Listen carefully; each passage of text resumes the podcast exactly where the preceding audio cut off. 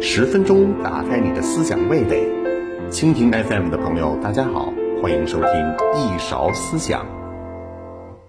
在解放战争期间啊，对于我瓦解敌军有一个基本政策，它是四个字，叫守恶必办。一九四八年十一月一日，中国人民解放军总部发布朱德总司令、彭德怀副总司令签署的关于惩处战争罪犯的命令。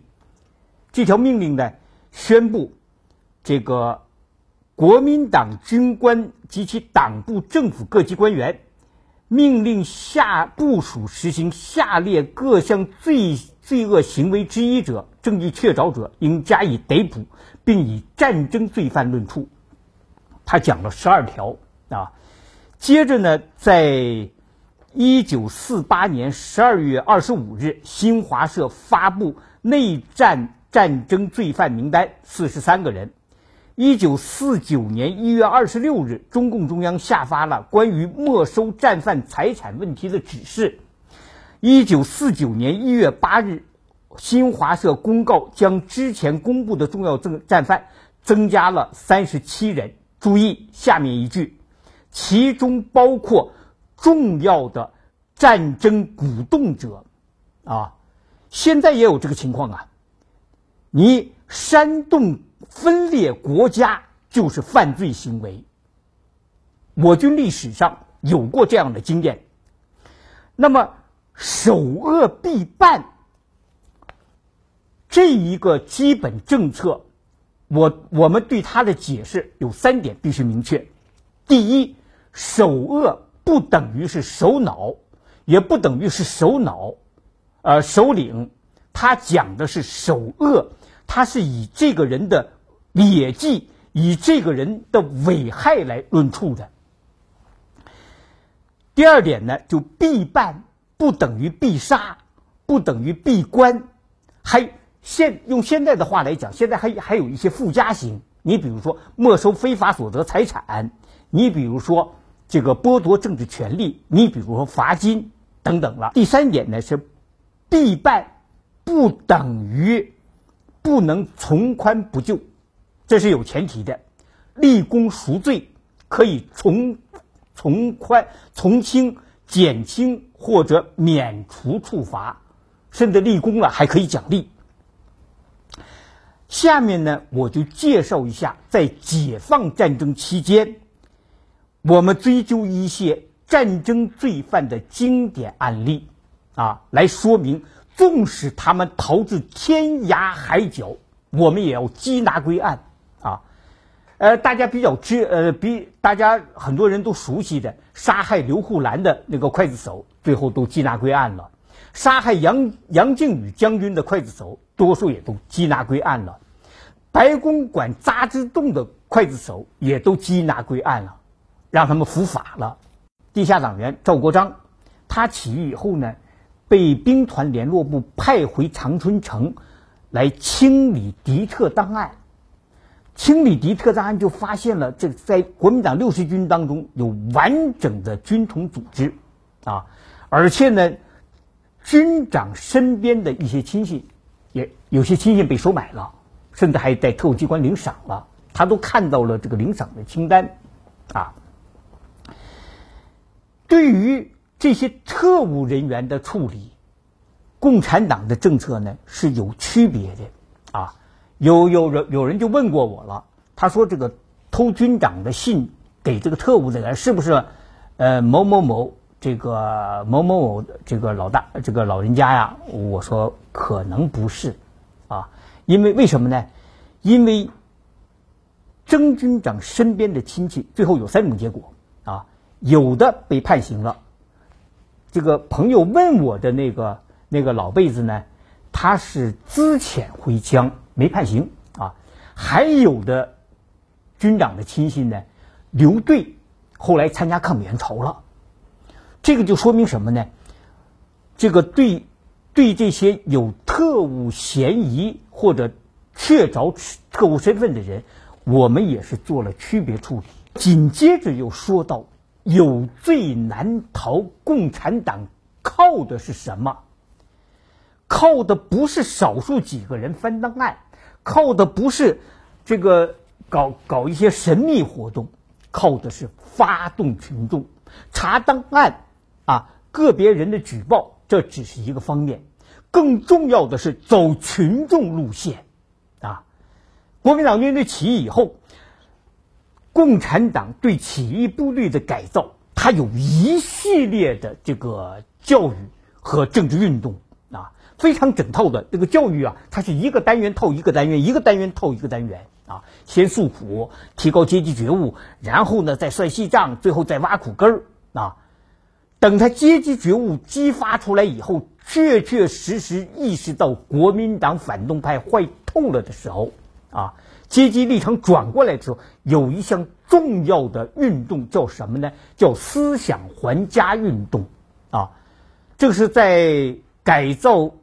这个国民党起义军官的东北军政大学第十一期第五团运动的名称，在九台政治整训的这个起义部队当中呢，叫阶级自觉运动。他用的不同名称，方法基本上都一样。那么这个思想还家运动，他怎么还家呢？每一个人都要写一个自传，啊，写自传干什么？要交代。自己在旧社会、在旧军队做过哪些对不起人民的事儿？你知道其他人做了哪些对不起人民的事儿，也要也也要检举揭发。通过这个，他跟旧我来一个切割裂啊，切断跟旧我的联系，切断国民党的那种封建关系。你把他们检罪恶检举出来了啊，就完成了对罪恶历史的切割。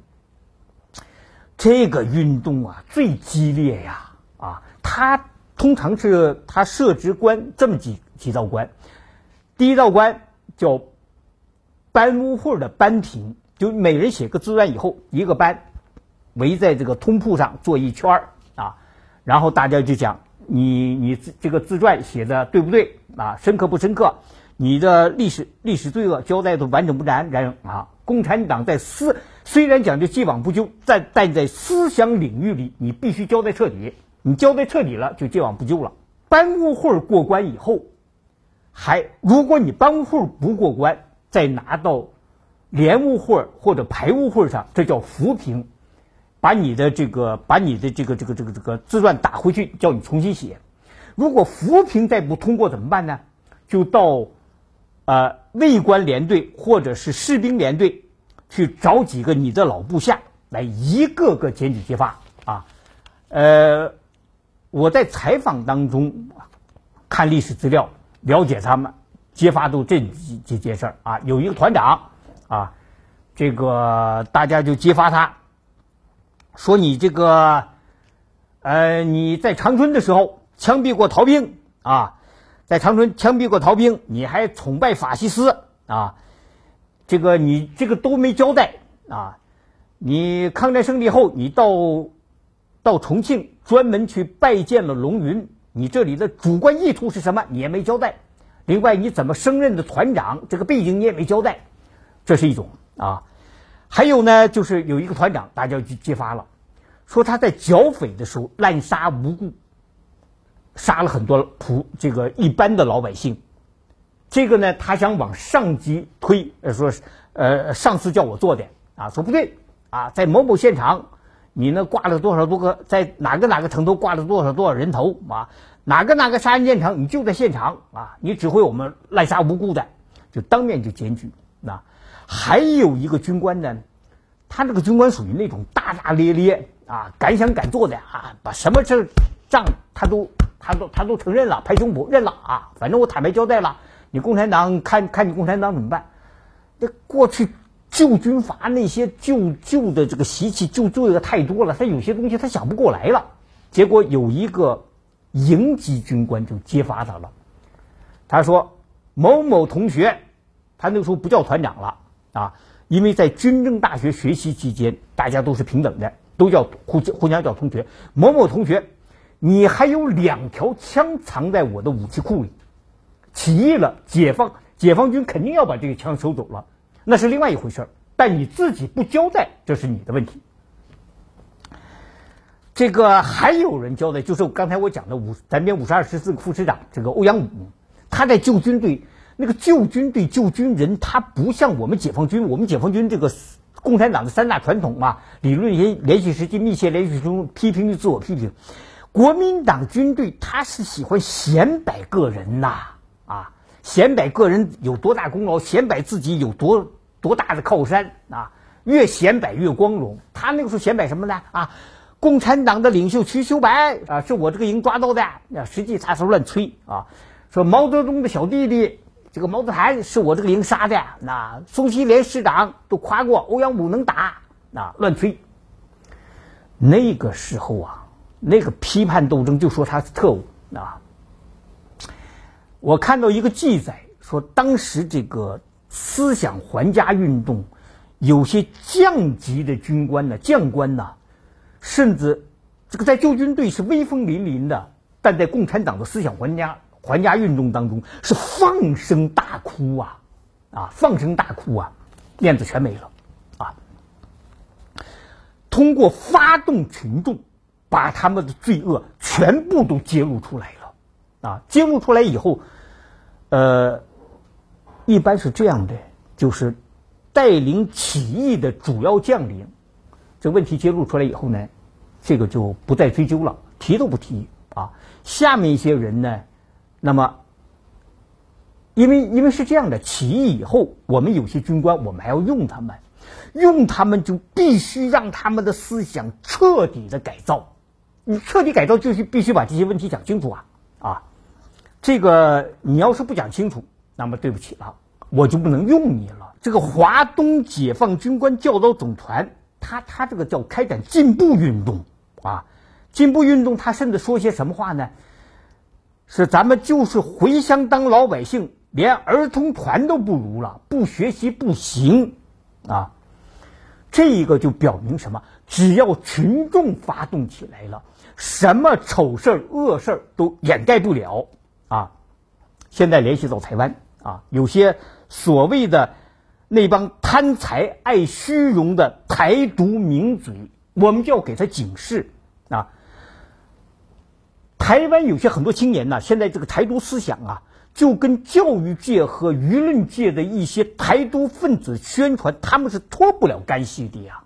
啊，我们就是要叫他们认识到。啊，我们有维护国家的法律啊！你煽动分裂国家是一种罪恶，是入刑的罪恶啊！它虽然呢，你有些虽然是煽动罪，它有一些主刑，还有一些附加刑，就是要叫他们知道，统一台湾以后，如果你有这些罪恶，如果被群众所检举。那么，五统一之后可以限制他的话语权，可以限制他公职，还可以断其财路，因为有一个叫剥夺政治权利若干年啊，就是要让这些台独分子明白啊，靠笔杆子、嘴巴子撑面子的台独分子。既没道理，又没出路。那么，出路在何方？请看下一集：瓦解敌军工作目标之五，令其有出路难拒绝。理性观世界，自信看中国，深度知识尽在观视频。